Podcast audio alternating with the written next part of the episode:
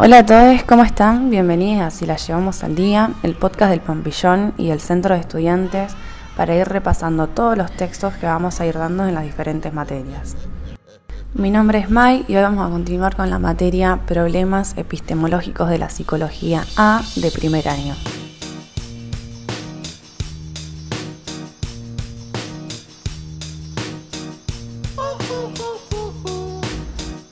Bueno, y hoy arrancamos con el texto de Popper, El desarrollo del conocimiento científico. Situado en el siglo XX, en primer lugar, cree que los enunciados observacionales, lejos de la objetividad y la neutralidad, se encuentran determinados por marcos teóricos previos. En segundo lugar, y relacionado con lo anterior, la actividad científica nunca comienza con observaciones puras, sino con problemas que son producto de la curiosidad del científico o la necesidad de resolver enigmas planteados por teorías anteriores. Es antiinductivista. Afirma que la lógica de la ciencia es deductiva y que el procedimiento de prueba no es la verificación, sino la refutación.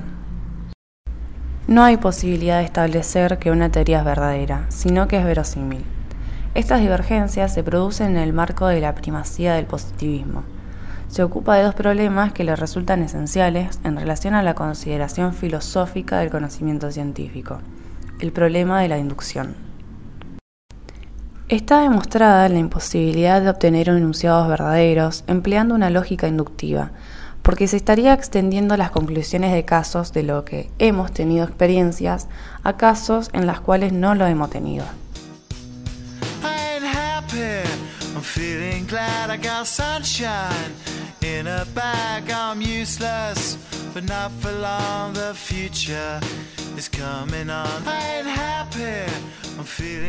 El problema de marcación que propone implica una mutación respecto a la lógica inductiva y una modificación sustancial del estatus que debe otorgársele a las teorías científicas.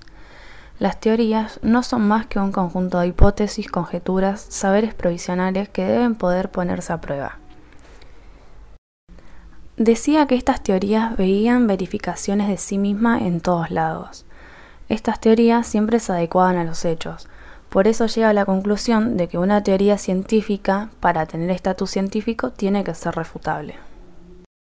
Por ejemplo, las predicciones sobre la revolución social de Marx han sido refutadas.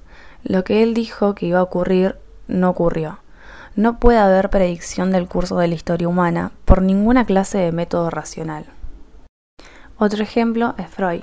Los adherentes decían que la teoría se confirmaba constantemente por las observaciones clínicas.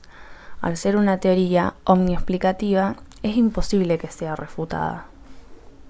Por último, Adler justifica sus diagnósticos por su experiencia de los mil casos. A Popper estas teorías lo chocan, porque dice que ambas pueden hacer diagnósticos totalmente distintos sobre el mismo caso y dice que la observación y la experiencia no constituyen confirmaciones, solo indican que un caso puede ser interpretado a la luz de una teoría.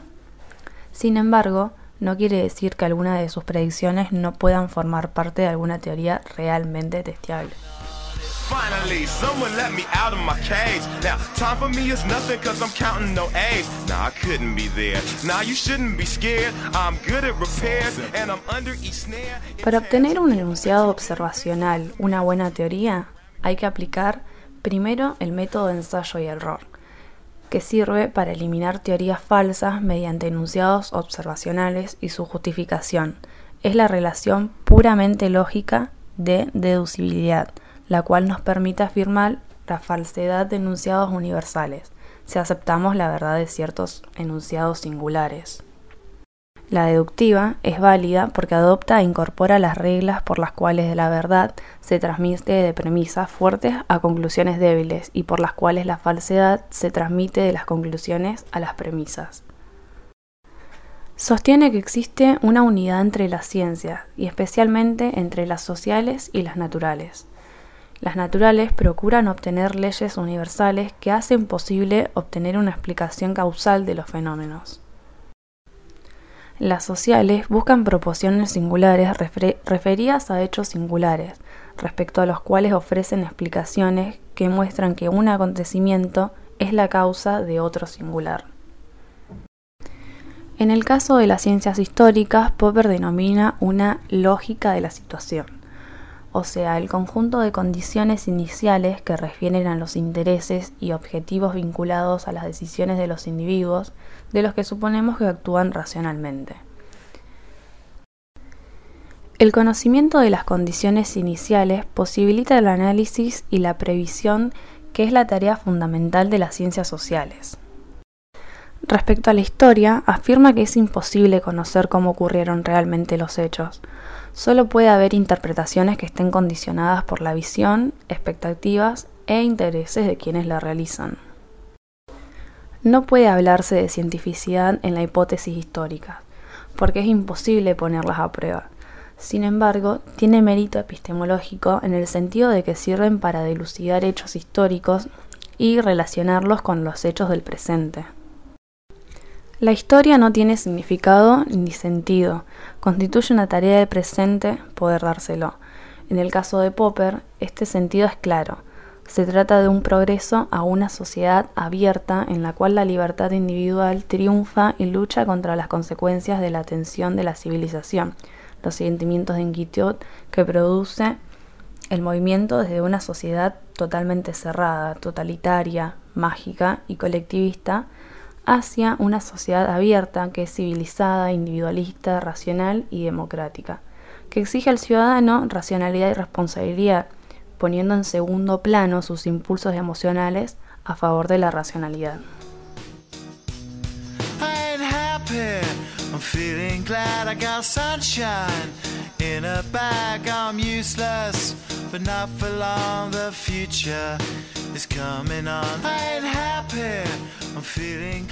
Con respecto al conocimiento, afirma una doctrina objetivista, en contra de las posiciones subjetivistas, claramente.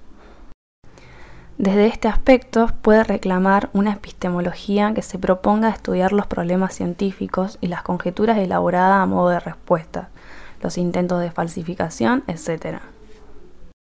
Además, se establece respecto a sus ideas una analogía entre el crecimiento del conocimiento y el crecimiento biológico.